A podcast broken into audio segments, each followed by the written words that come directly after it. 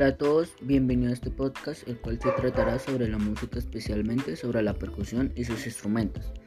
Hoy empezaremos a conocer el agarre y técnica de las baquetas. Estas baquetas se pueden conseguir en algún almacén de música cercano. A continuación, les diré cómo sostener las baquetas. Apunta tu dedo índice hacia adelante. Para los principiantes, el estilo, es el, agarre, el estilo de agarre más fácil es el general, que es el americano. Este estilo es versátil, bastante fácil de aprender y ofrece una buena mezcla de potencia y control, lo que lo convierte en una buena opción para casi todos los músicos y casi todos los estilos de música. Para empezar, levanta una mano y gira la muñeca de forma que la palma esté apuntando hacia abajo y el dedo índice esté apuntando hacia adelante, en paralelo al suelo. Para este agarre y los demás debes tener las manos alrededor de 2.5 o 5 centímetros por encima de la cabeza del redoblante. Sin embargo, si esto no es cómodo para ti, no dudes en mover las manos hacia una posición que sí lo sea. Enrosca el dedo índice hacia adentro. Luego, dobla el dedo índice por el segundo y el tercer nudillo de forma que la yema esté más o menos alineada con el borde de tu palma.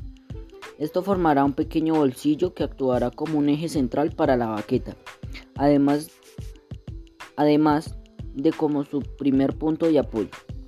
Coloca la baqueta debajo de tu dedo índice.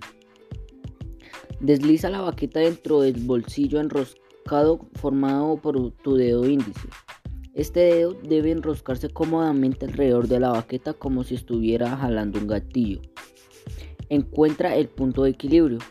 Cuando tocas el tambor, quieres que las baquetas tengan un poco de elasticidad o rebote. Cuando, cuando golpeen la cabeza del tambor, deben rebotar de la cabeza del tambor y volver a caer sobre ellas varias veces sin que hagas ningún esfuerzo.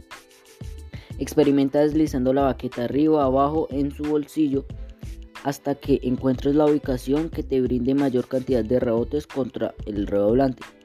Debes obtener alrededor de 6 a 8 rebotes cuando encuentres el punto de equilibrio correcto.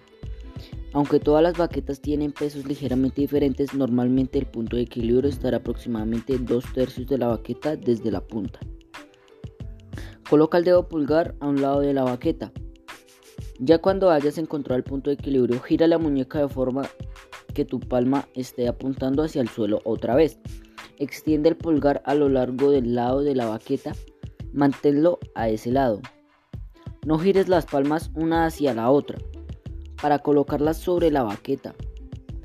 No necesitas aplicar mucha presión con el pulgar, su trabajo es simplemente sujetar la baqueta en su lugar y proporcionar algún poco de control adicional al tocar. Enrosca los últimos tres dedos alrededor de la baqueta.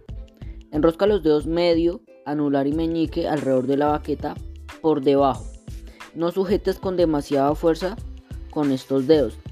Deben, proporcionar un buen apoyo, pero no deben evitar que la baqueta rebote en la cabeza de la caja cuando la golpees. A la larga, incluso si estudias técnicas avanzadas de control de dedos, aprenderás a usar sutilmente estos dedos para tocar con fineza. Repite los pasos anteriores para la otra mano. El agarre que uses debe ser más o menos el mismo para ambas manos, debido a que los agarres para cada mano están emparejados. A este tipo de agarre se le llama agarre emparejado. Golpea un movimiento de la muñeca y los dedos. Cuando estés listo para tocar, golpea la caja flexionando la muñeca para mover la baqueta de arriba a abajo. Mantén las palmas apuntando hacia abajo de forma que casi estén en paralelo al suelo. Esto debe asegurar que la parte más grande de tu muñeca esté realizando la mayor, la mayor parte de la flexión.